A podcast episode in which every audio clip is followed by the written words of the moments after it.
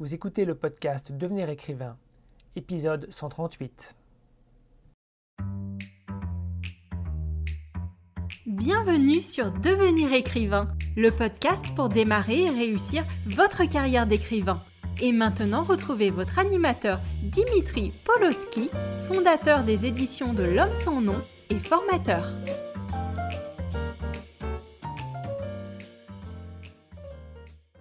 Bonjour et bienvenue dans ce nouvel épisode du podcast Devenir écrivain. Pour celles et ceux qui ne me connaîtraient pas encore, je suis Dimitri Pavlovski, créateur des éditions de L'Homme sans nom et cofondateur de l'ICAR, l'Institut des carrières littéraires. Je reviens pour vous proposer une nouvelle chronique littéraire axée autour de conseils d'écriture. Suite à vos retours après le premier épisode, dans lequel je décortiquais pour vous le nouveau, le dernier roman traduit en français de Keigo Higashino, j'ai un petit peu ajusté la formule. J'espère que cette nouvelle mouture va vous plaire. Tout d'abord, un petit rappel de ce en quoi consiste ce format. Tout simplement, je prends un roman et je vous en parle à la fois sous un angle de présentation entremêlé de critique littéraire et à la fois sous un angle où je m'attarde un petit peu plus autour de quelques points bien spécifiques qui peuvent être intéressants sous un prisme d'auteur ou d'autrice. Et aujourd'hui, je vais me permettre un petit plaisir coupable. Je vais vous parler d'un roman que j'ai la chance de publier. J'ai travaillé avec son auteur sur le texte et je suis certain que les deux exemples de choses importantes à retirer en tant qu'auteur ou autrice et que je vais vous présenter vont vous donner des idées et des pistes d'écriture. Et ce roman dont je vais vous parler, il s'agit du Sang des Princes, premier roman de Romain Delplanque, qui est composé de deux volumes de fantasy, euh, sortis en 2015 et en 2017 respectivement. Le premier volume a été finaliste du prix Imaginal, et l'intérêt autour du titre reste encore aujourd'hui très fort, pour notre plus grand bonheur. Au programme de ce roman, une aventure de fantaisie aventurière flamboyante, fortement imprégnée d'une ambiance capée à la Alexandre Dumas. Nous sommes dans un univers qui va évoquer l'Italie de la Renaissance, et l'histoire va tourner autour de Michal, un jeune peintre talentueux qui va se retrouver pris dans l'affrontement entre deux grandes familles. D'un côté, il y a les Ostrois, des saltimbanques nomades, qui maîtrisent une étrange technologie qu'on pourrait qualifier grosso modo de à la Léonard de Vinci à base d'engrenages, de ressorts, avec des automates et plein de machines merveilleuses. De l'autre côté, il y a les Spadel Pietra, une famille de nobles éclairés, aux intentions au final bien plus troubles qu'elles n'en ont l'air, et qui aimeraient mettre la main sur ces technologies sur lesquelles les Ostrois ont, par des séries d'accords politiques, le monopole de l'usage, mais aussi de la compréhension. Et donc, au milieu, on a Michael, ce jeune peintre, traqué sans savoir pourquoi par les Spadel Pietra, qui se retrouve recueilli par les Ostrois. Les Ostrois qui vont devenir sa nouvelle famille et aux côtés desquels il va devoir réussir à se dépêtrer des complots politiques qui les entourent, mais également comprendre le rôle qu'il a à jouer. Car si l'Espadiel Pietra le traque, cela semble être à cause d'une peinture qu'il a réalisée et qui a réveillé dans la famille une ancestrale et mystérieuse malédiction, l'appel des illustres. Le sang des princes va ainsi proposer une aventure virevoltante, remplie de courses-poursuites, de révélations, de retournements de situation. La grande force du roman est qu'il va utiliser le monde des arts comme vecteur à la fois d'émotion, mais également d'enjeux narratifs, et encore plus d'éléments à même de faire avancer l'histoire. Quand les Ostrois sont confrontés à un problème, ils le règlent à leur façon, pleine d'astuces, d'une pointe de roublardise, mais surtout en s'appuyant sur leur créativité et leur approche artistique des choses. C'est quelque chose qui est clairement très original, et cela permet de très belles choses d'un point de vue façon d'approcher les situations auxquelles sont confrontés les personnages. Le cadre du roman, cet univers qu'on appelle clockpunk, en référence justement au système d'horlogerie renvoyant la technologie à la De Vinci dont je vous parlais un petit peu plus tôt, propose aussi quelque chose de frais et de pas si courant en littérature de l'imaginaire. De la même manière que ce cadre chaud et ensoleillé de cet univers qui évoque l'Italie de la Renaissance. On retrouve les évidentes intrigues de cours propres à ce qu'on a connu durant la période qui a inspiré le récit, mais également une ambiance très colorée, très chaleureuse, pourrait-on même dire, là où les ambiances plus froides, plus sombres, souvent habillées d'influences, on va dire, nordiques, sont un petit peu plus courantes dans la littérature de l'imaginaire euh, contemporaine. Mais ce qui va vraiment faire la différence, c'est sans conteste la façon dont Romain Delplanque va entremêler tout cela. Il va se servir des éléments que je viens d'exposer non pas comme des fins en soi, mais bel et bien comme des cadres pour son récit. Et là-dedans, il va faire vivre des personnages brossés avec beaucoup de profondeur, il va confronter leur génie et leurs folies individuelles, des personnages qui s'aiment, qui se déchirent, et en les confrontant, en les faisant se croiser, s'affronter et ainsi de suite, il va faire avancer le monde autour d'eux et amener de grands changements dans l'univers qu'il nous dépeint. Car Le sang des princes est de ces textes qui parviennent à entremêler avec brio le côté micro, c'est-à-dire l'échelle humaine de ces personnages, et le côté macro, les impacts des actions de ces personnages sur le monde. Il le fait avec une facilité somme toute déconcertante. Ainsi, Romain va parvenir à parler de malédiction familiale, de grandes batailles, de complots à renverser des nations, de révolution industrielle, d'impact des arts sur le monde. Mais, comme il a l'intelligence de se baser sur ses personnages, il ne va jamais perdre son lectorat avec quelque chose qui ne serait que théorique. Il va proposer à la lecture quelque chose de fluide et de naturel, clairement une des forces premières du récit, aussi invisible cela puisse-t-il être quand on est plongé dans la lecture. Après cette présentation et cette critique express, je vais maintenant sortir du texte deux points qui pourront vous donner des repères intéressants en matière d'écriture.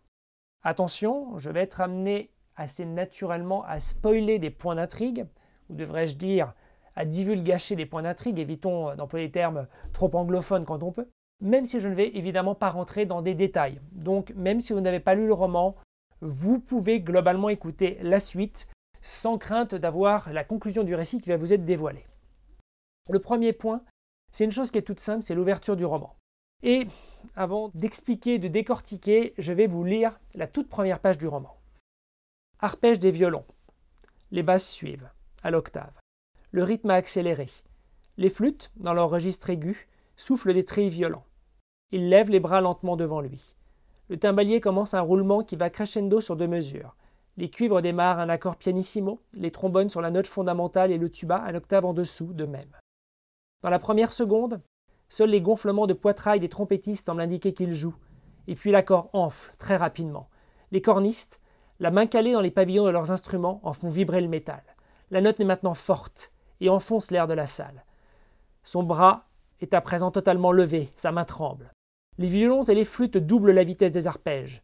Les basses soutiennent une note unique en trémolo. Le reste des vents accompagne soit la tierce, soit la septième, préparant la résolution finale. Tout l'orchestre s'est joint à la dernière cadence. Quand son bras s'abaissa et que la tonique finale propulsait dans les airs, dans un feu d'artifice de timbre et d'harmonie, les applaudissements avaient déjà commencé. À tout rompre, plus profond que les timbales, plus haletant que le trémolo des violoncelles et plus triomphant que toute la section de corps réunie. Filion entendit derrière lui le grincement chaotique des chaises qu'on le repoussait pour se lever, et ovationnait le concert comme rarement les Liarnais l'avaient fait. Il sentait ses jambes trembler et, pendant un instant, sa vue se brouilla. Devant lui, ses musiciens, tous endimanchés comme si la soirée pouvait améliorer leur doigté, n'étaient pas dans un meilleur état. Il commença mentalement le bilan de la soirée. On le voit ici, Romain a pris le parti de ne pas attaquer son histoire d'une manière classique, par une grande bataille ou une scène de course-poursuite ainsi de suite. Non, il a pris une direction différente, il a démontré que bien des approches pouvaient être intenses et spectaculaires. Comme vous l'avez entendu, il a ouvert son roman par un concert raconté à travers les yeux de son chef d'orchestre. C'est surprenant, clairement surprenant.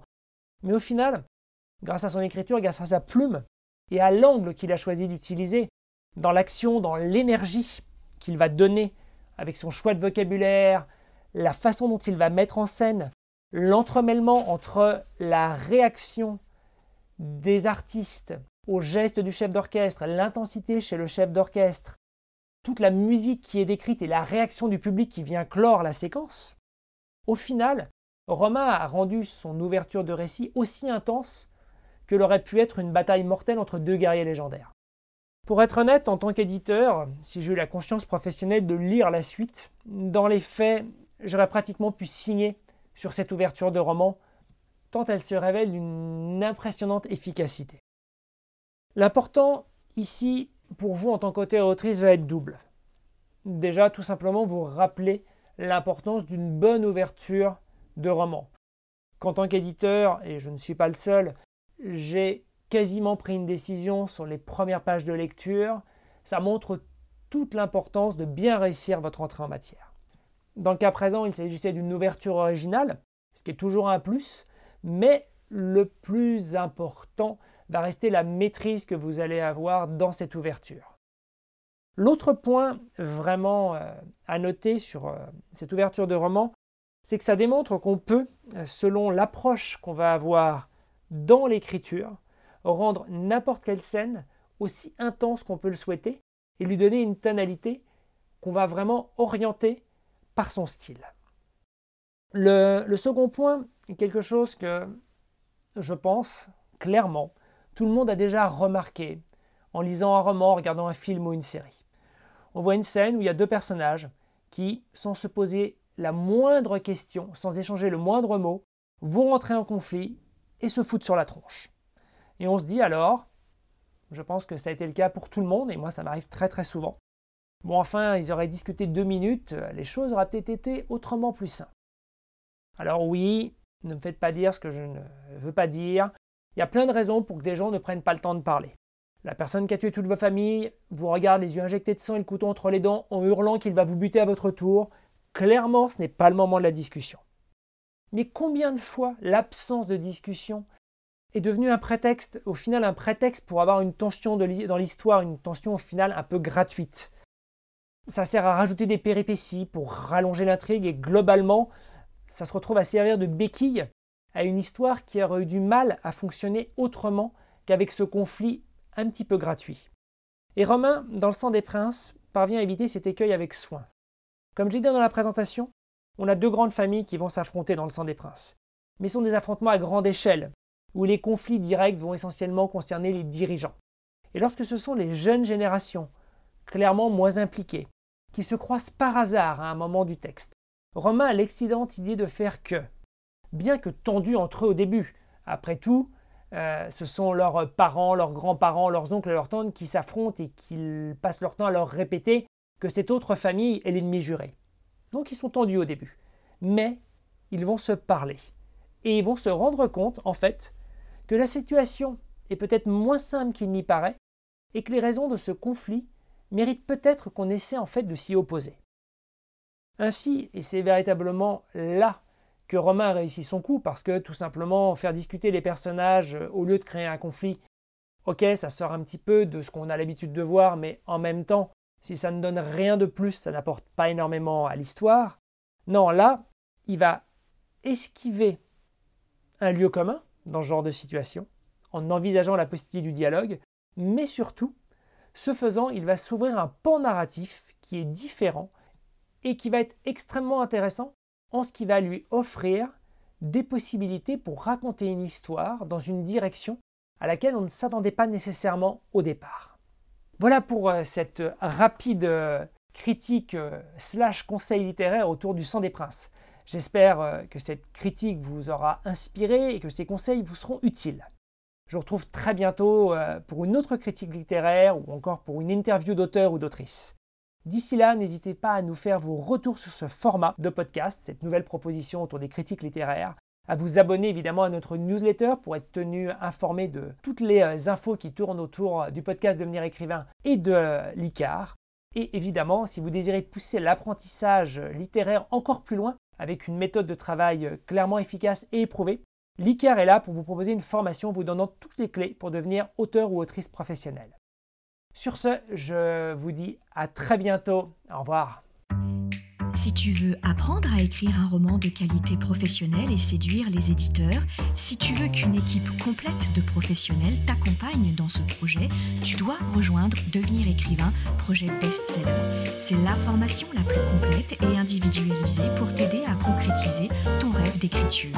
Inscris-toi sur licar.fr slash formation, l i c a r e s.fr slash formation pour avoir toutes les informations beaucoup de nos anciens stagiaires réalisent actuellement leur rêve d'être écrivain professionnel, alors toi aussi, rejoins-les sur licorne.fr slash formation.